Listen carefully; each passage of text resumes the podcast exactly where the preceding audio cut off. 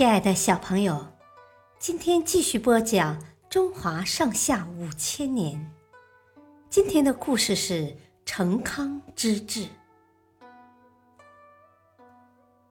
据说成王年幼时和弟弟叔虞一起玩耍，他把一片桐叶剪成王侯用的礼器——龟的形状，笑嘻嘻的递给叔虞，说。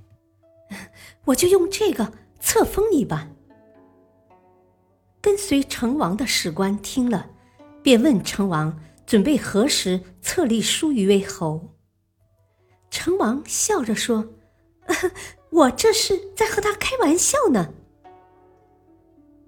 随之，史官严肃地说：“天子无戏言。”成王听了，非常惭愧。便信守承诺，把唐国封给了叔虞。就这样，在周公、史官等人的细心教导和严肃训诫下，成王逐渐成长为一个有作为的君王。成王十分勤政爱民，在他的治理下，人民的生活水平大大提高，周朝的军事力量越来越强大。国势也越来越强盛。成王后来因日夜操劳，一病不起，很快就去世了。之后，太子姬昭继位，他就是周康王。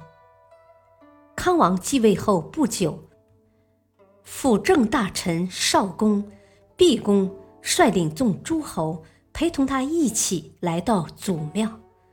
向他讲述文王、武王辛苦创业的故事，教导他要节俭寡欲、勤于政事，守住祖先的祖业。康王一一记在了心里。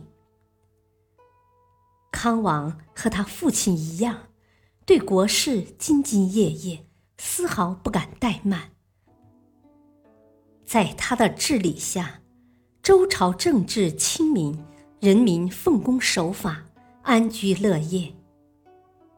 据说，在成王、康王统治的四十多年间，几乎没有人犯法，以至于那些制定的刑罚根本没有机会使用。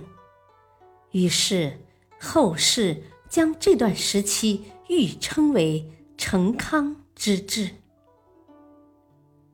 小朋友，今天的故事就讲到这里，谢谢收听，下次再会。